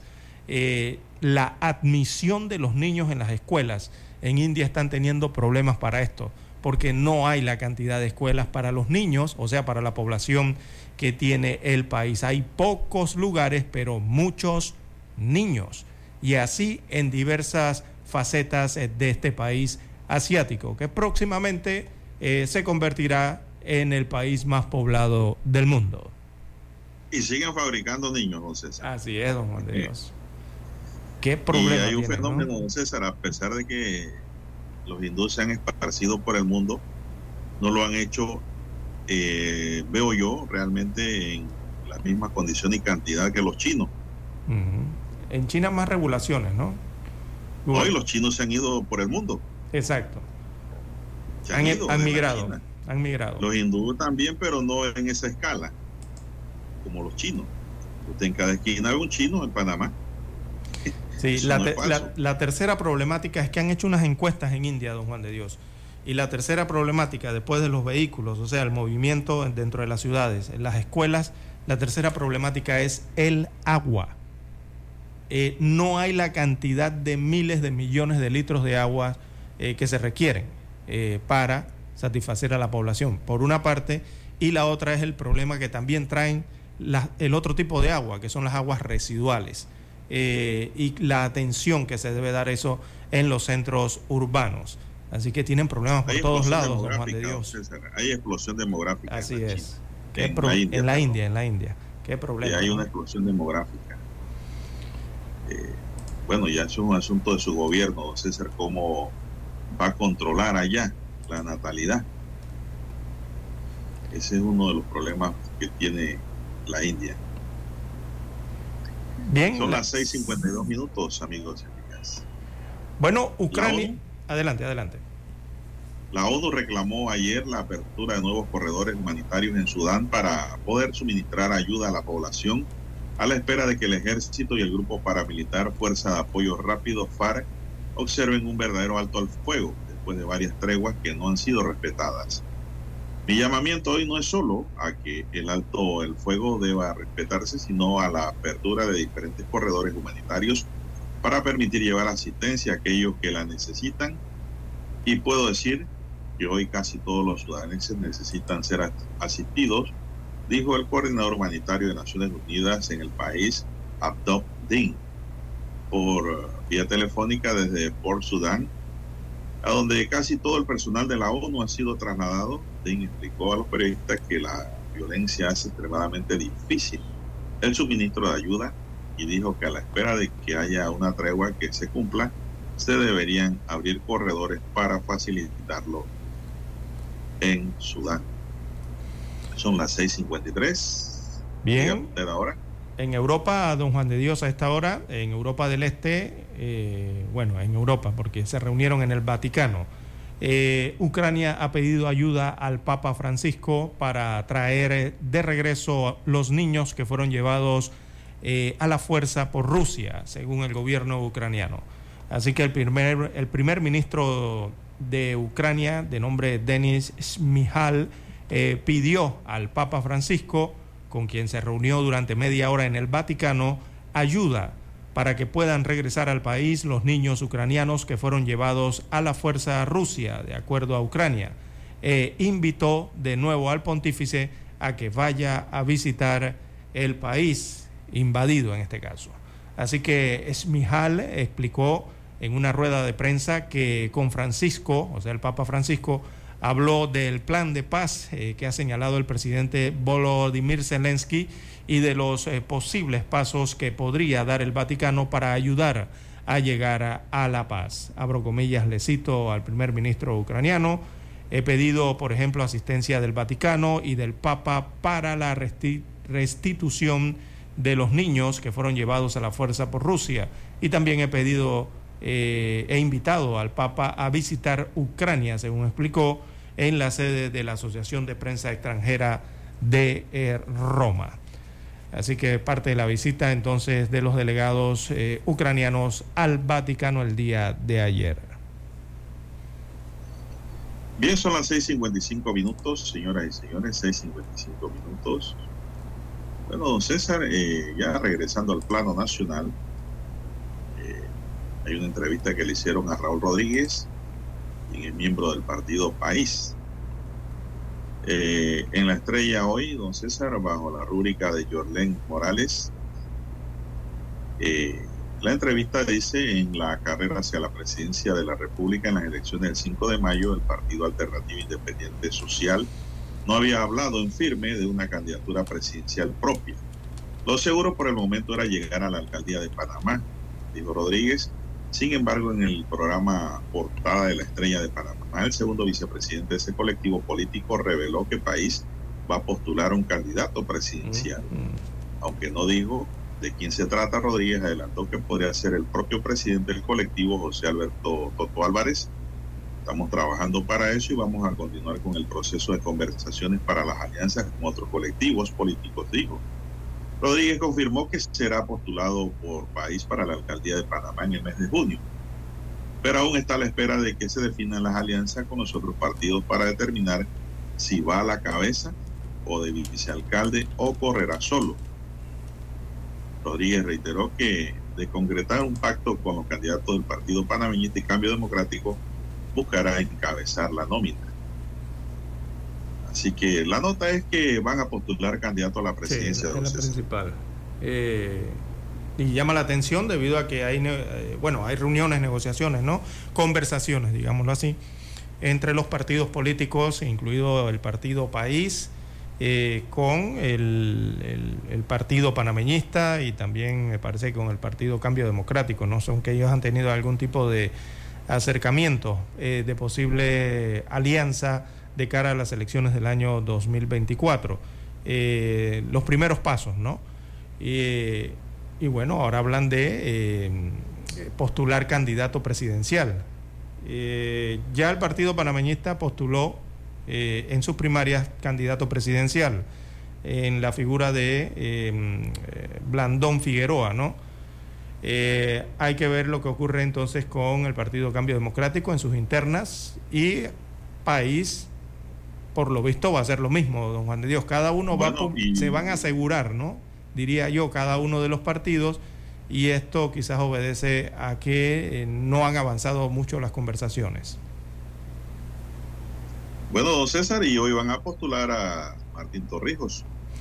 Sí, el Partido Popular también, ¿no? Eh, a las 10.30 de la mañana en un hotel de la localidad, creo que es el Sheraton, si mal no recuerdo. Eh, será postulado hoy ya oficialmente a través del partido, la bandera del Partido Popular, eh, Martín Torrijos Espino. Recordemos todos, él es perteneciente al Partido Revolucionario Democrático, pero iría a la candidatura a través de la bandera del Partido Popular.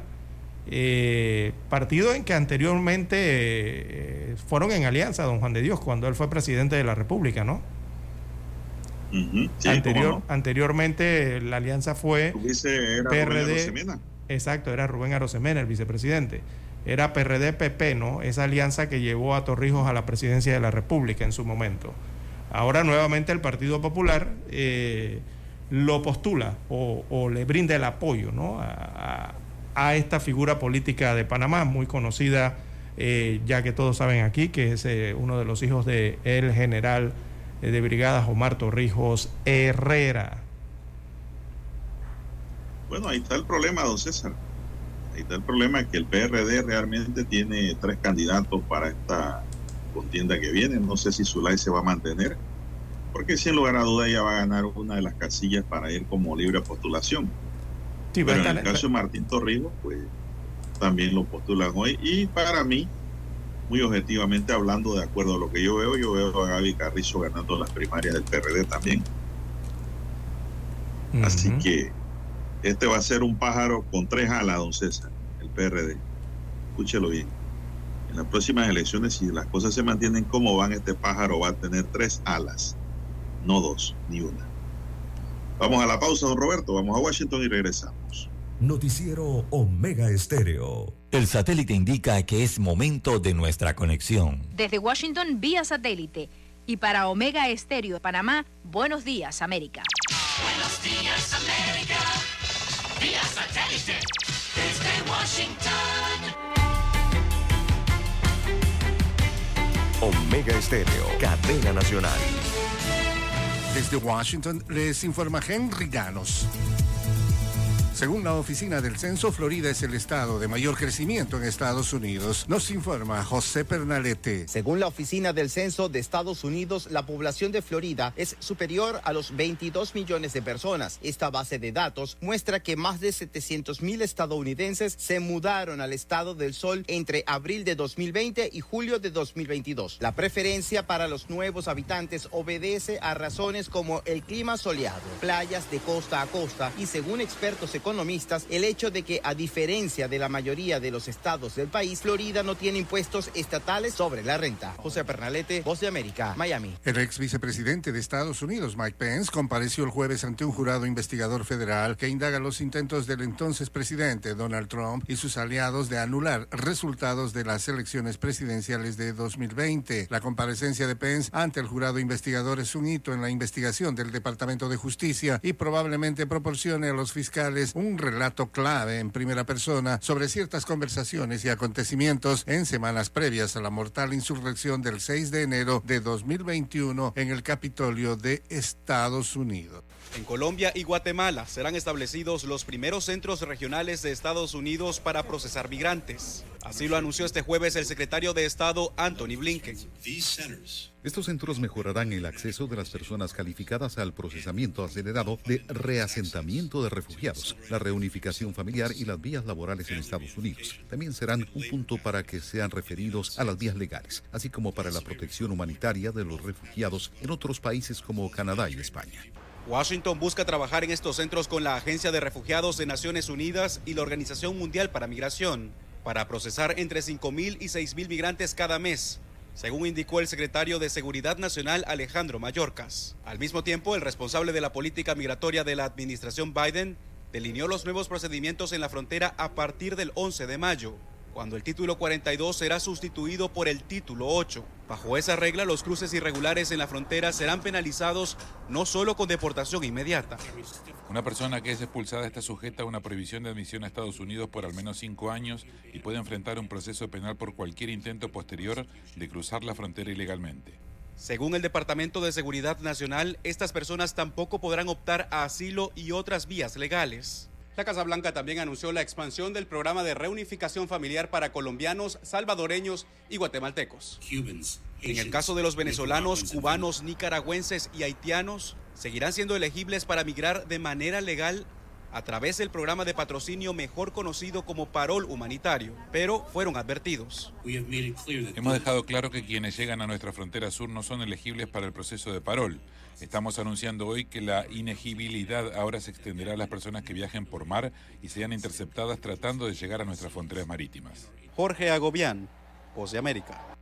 Fiscales federales estadounidenses afirman que Jack Teixeira, miembro de la Guardia Nacional Aérea de Estados Unidos, acusado de filtrar documentos militares clasificados, tiene un historial de amenazas violentas, usó su computadora del gobierno para investigar tiroteos masivos e intentó destruir las pruebas de sus crímenes. En una presentación de 48 páginas, el Departamento de Justicia dijo que Teixeira, de 21 años de edad, debería ser detenido en espera de juicio, advirtiendo que su retórica violenta junto con sus aparentes esfuerzos por destruir pruebas agravan su riesgo de fuga y peligrosidad. Los fiscales tienen previsto presentar esta tarde sus argumentos a favor de la detención ante un juez de primera instancia en Worcester, Massachusetts, mientras que los abogados de Teixeira no han comentado sobre el caso y se espera que argumenten en esta audiencia que no debería ser detenido antes del juicio. El archivo del Departamento de Justicia, que también contiene fotos de la habitación del sospechoso durante el registro del FBI de su casa, dice que en julio de 2022 usó su computadora del gobierno para buscar tiroteos masivos famosos usando términos de búsqueda como Uvalde, Rabbit Ridge y tiroteo en Las Vegas. Durante la requisa en su casa, el FBI encontró una tableta rota, una computadora portátil y una consola de juegos dentro de un contenedor de basura. Y además, los fiscales dijeron que habían descubierto evidencia de que Teixeira instruyó a otros usuarios en línea para que borraran todos los mensajes. Teixeira fue acusado a principios de este mes de un cargo de violación de ley de espionaje relacionada con la copia y transmisión ilegales de material de defensa sensible y un segundo cargo relacionado con el traslado ilegal de material de defensa a un lugar no autorizado. Si es declarado culpable, dijeron los fiscales, enfrenta hasta 25 años de prisión. Se cree que los documentos filtrados en el centro de la investigación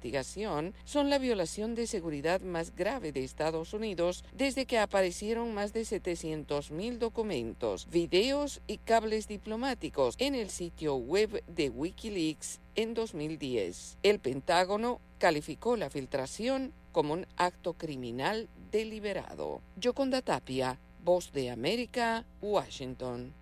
Rusia disparó más de 20 misiles de crucero y dos drones contra Kiev, otras partes de Ucrania, en la madrugada del viernes, en una ofensiva que causó al menos ocho fallecidos y alcanzó un edificio residencial en el centro del país, según las autoridades. Las sirenas antiaéreas se activaron en la capital en el primer ataque contra la ciudad en casi dos meses y la Fuerza Aérea Ucraniana interceptó 11 misiles de crucero, dos aviones no tripulados sobre Kiev, según su gobierno municipal. La información y el análisis en perspectiva. De lunes a viernes, de 7.30 a 8.30 de la mañana. Con Guillermo Antonio Adames, Rubén Darío Murgas y Camila Adames Arias. En perspectiva. Por los 107.3 de Omega Estéreo.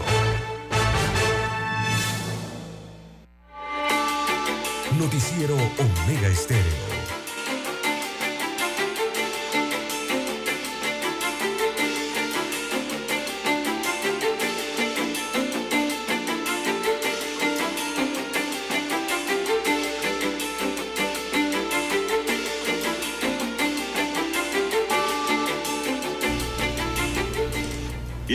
Son las 7, 7 minutos, 7 minutos pasadas las 7 de la mañana, está saliendo el sol, y empieza a calentarse el ambiente de don César desde temprano.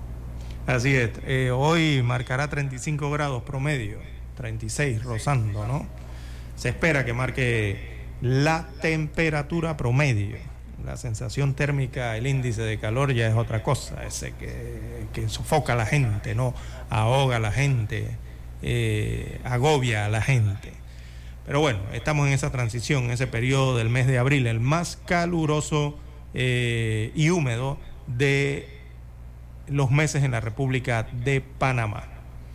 Bueno, el director general del Benemérito Cuerpo de Bomberos de Panamá, coronel Abdiel Américo Solís, presentó su carta de renuncia irrevocable al mandatario Laurentino Cortizo Solís alega que por razones personales se retira del cargo a partir del 8 de mayo y en su carta de renuncia agradece al presidente por la confianza depositada para dirigir tan noble institución. Abdiel Américo Solís fue designado como director general el 13 de agosto de 2020. Hace poco hubo una huelga de bomberos luego que no se incluyeran en el presupuesto las partidas para ajustes salariales acordados en el cuerpo de bomberos de Panamá. Pero el coronel renuncia, ¿no? César, cargo. Sí, raro, ¿ah? Muy raro, sí, porque los bomberos casi nunca renuncian. ¿no?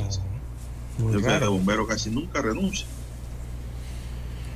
bueno, razones personales, bueno. Tendrá sus razones personales, eh, don Juan de Dios, no las querrá expresar, evidentemente. Bien, don Juan de Dios, en más información. Siete, nueve minutos de la mañana, en más informaciones para la mañana de hoy. Bueno, el ex líder de la banda Bagdad eh, renunció al juicio abreviado. Esto allá en California, Estados Unidos eh, de América. Esto le va, a dar, le va a dar más tiempo a la defensa, eh, seguramente, ¿no? Así que Cholo Chorrillo renuncia al juicio expedito en acuerdo con la fiscalía. destaca entonces la defensa de Rubén Camargo, alias Cholo Chorrillo, acordó con la fiscalía eh, renunciara al derecho al juicio abreviado en un periodo de seis meses, eh, como lo estipula la ley estadounidense. El líder eh, panameño del grupo delincuencial Bagdad será juzgado frente a un jurado en la Corte del Distrito Central de California entre el abril 25, que es la fecha original del juicio, y el 5 de diciembre. Esos son los seis meses, ¿no? Eh, la medida dará tiempo entonces a sus abogados, o más bien a su abogado, que es de nombre John Kirby. Oiga, este no es cualquier abogado, don Juan de Dios, ¿ah? En los Estados Unidos, este abogado cuesta chen chen. Eh, esto le dará entonces eh, tiempo a su defensa para estudiar el caso y barajar algunas alternativas con la fiscalía.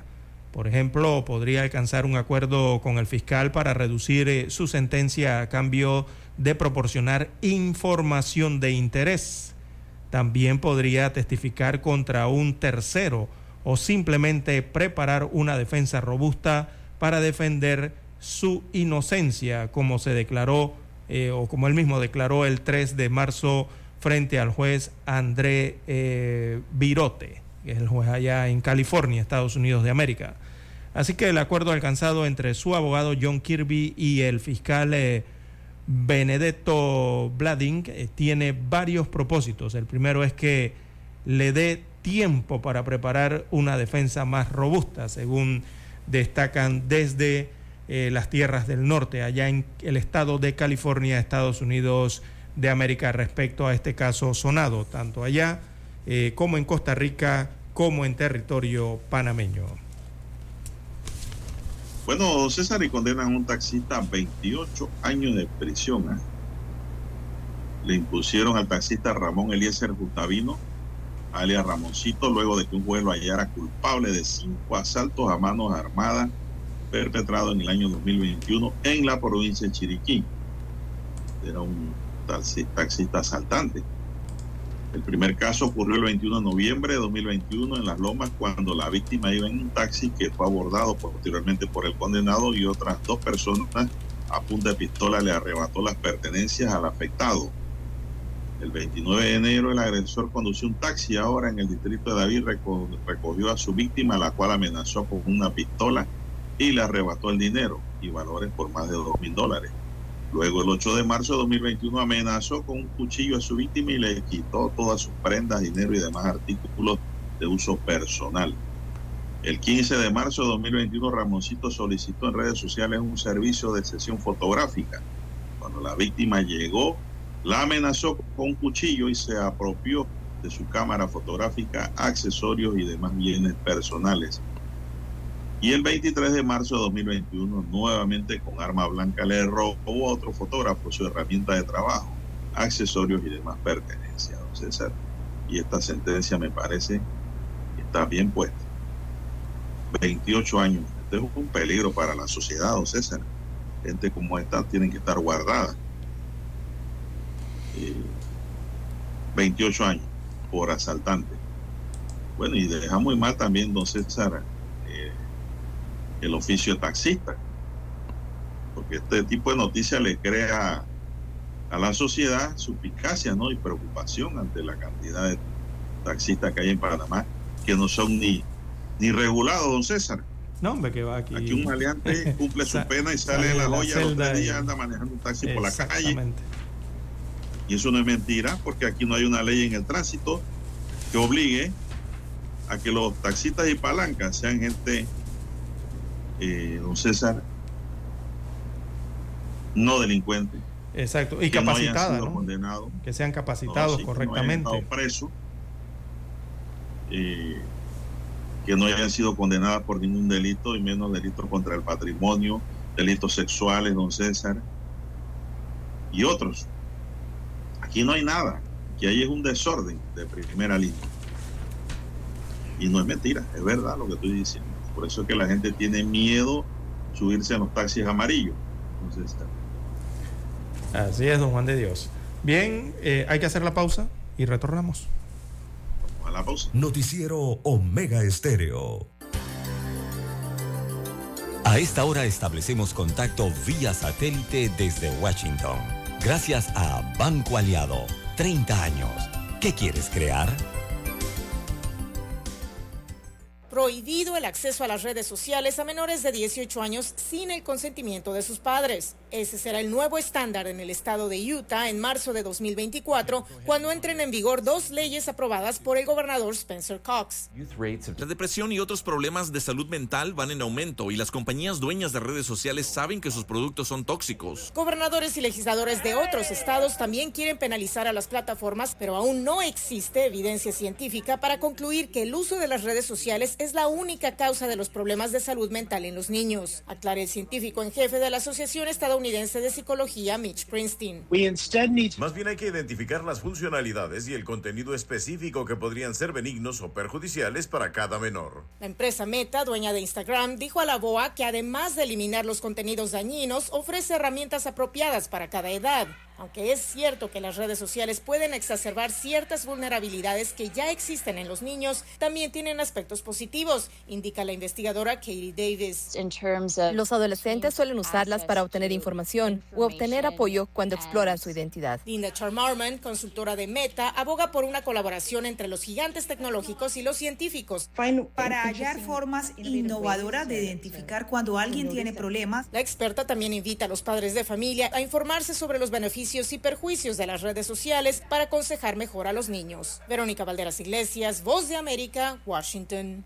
¿Sabías que con tu tarjeta Visa Banco Aliado puedes controlar el consumo de tus tarjetas? Controla cuándo, cuánto y dónde utilizar tus tarjetas con mayor seguridad. Beneficios como este solo lo obtienes con tus tarjetas Visa de Banco Aliado. Para más información, bancoaliado.com. Banco Aliado tu aliado en todo momento. El reportaje internacional llegó a ustedes gracias a Banco Aliado. 30 años. ¿Qué quieres crear? Omega Estéreo. 24 horas en FM Estéreo. Problemas de tierra. Reclamos por accidentes. Despidos injustificados reclamos de herencias, sucesiones, daños y perjuicios. Todo problema legal civil, penal y laboral, consulte al 6614-1445. Licenciado Juan de Dios Hernández le atiende. 6614-1445. Con atención en Panamá, Panamá Este, Panamá Oeste, Colón, Coclé, Santiago, Herrera y Los Santos. Anote y consulte 6614-1445. La información y el análisis en perspectiva. De lunes a viernes, de 7.30 a 8.30 de la mañana. Con Guillermo Antonio Adames, Rubén Darío Murgas y Camila Adames Arias. En perspectiva. Por los 107.3 de Omega Estéreo. Noticiero Omega Estéreo.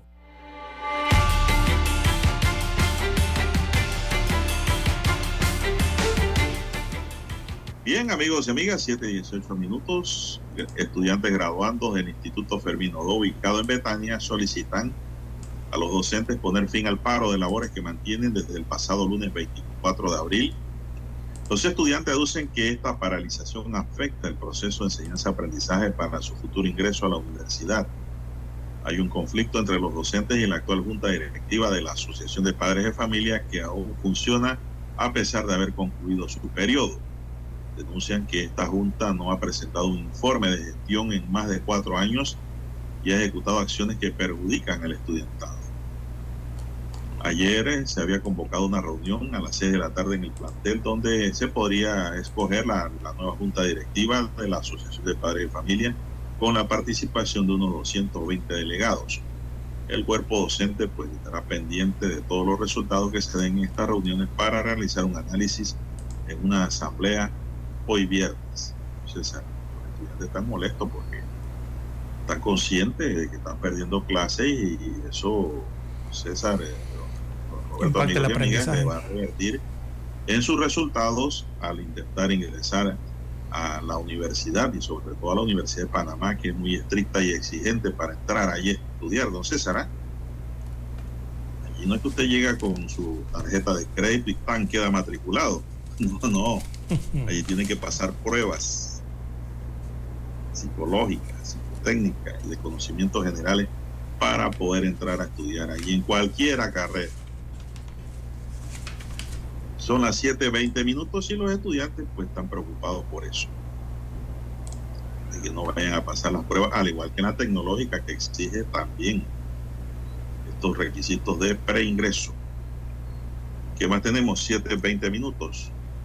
Las 7.20 minutos de la mañana en todo el territorio nacional, don Juan de Dios, eh, en las últimas horas se llamó la atención también un caso que se presentó eh, en un colegio de la provincia de Chiriquí, específicamente del distrito de Bugaba, en la Concepción, eh, con un profesor, eh, don Juan de Dios. Un video que se hizo Ah, sí, realmente eso, viral en las últimas horas eh, y eso provocó entonces, llevó a las autoridades a realizar una investigación y se realizó un allanamiento en la residencia de este docente ubicada en el distrito de David, eh, donde se procedió eh, por parte de las unidades de la dirección de la DIJ, o sea, Dirección de Investigación Judicial, a realizar su aprehensión, la aprehensión de este docente. Durante el allanamiento se decomisaron artículos telefónicos, una cámara de video, un USB, esta es una memoria, eh, una memoria, y una computadora portátil, presuntamente que guardan relación con el hecho. La Agencia Subregional de Bugaba del Ministerio Público en la provincia de Chiriquí ha iniciado entonces una investigación de oficio por presunta corrupción de menores de edad y acoso sexual tras la divulgación de un video en redes sociales donde presuntamente este docente del colegio Daniel Octavio Crespo, allá en Bugaba, fue grabado acosando a una estudiante. El video que ha recorrido las redes sociales muestra al docente acosando a una estudiante a quien le solicita llevarla a un lugar para presuntamente hacerle un video, pero la chica tenía que posar tal cual vino al mundo, como Eva. Así que, abro comillas, dice, yo traigo mi cámara de filmar, te llevo al llanito, ponemos algo bonito y te puedes exhibir tal cual viniste al mundo, cierro comillas. Es lo que se escucha decirle al el docente a la estudiante mientras es grabado sin que se dé cuenta, don Juan de Dios. Esa grabación que hizo la estudiante entonces eh, fue subida a las redes sociales y de allí provino eh, la investigación eh, de oficio que han hecho las autoridades que dieron con el docente y lo aprendieron en su residencia en David para investigación. Este docente, don Juan de Dios, amigos oyentes, eh, es eh, maestro del séptimo grado del colegio Daniel Octavo Crespo de Bugaba y que se conoció entonces que en el aula de clases habían varias estudiantes, pero a una de ellas directamente entonces le hacía esta eh, proposición eh, indebida, ¿no? Según el video. Así que está en investigación esta situación ocurrida en Bugaba, en la provincia de Chiriquí, don Juan de Dios. Es más, ayer hubo una protesta, don Juan de Dios. Eh, los, los, estudiantes de forma general del colegio eh, protestaron, realizaron una protesta en ese plantel educativo pidiendo la separación del docente, eh, decisión que fue tomada entonces de forma inmediata por las autoridades de educación, don Juan de Dios. Eh, bueno, eh, se va a investigar esto a través de la unidad de víctimas de delitos, peritos y demás intervinientes, ¿no? en el proceso penal. Pero si usted vio ese video, don César, es la niña la que incita al maestro sí hacer cosas indebidas, ¿no?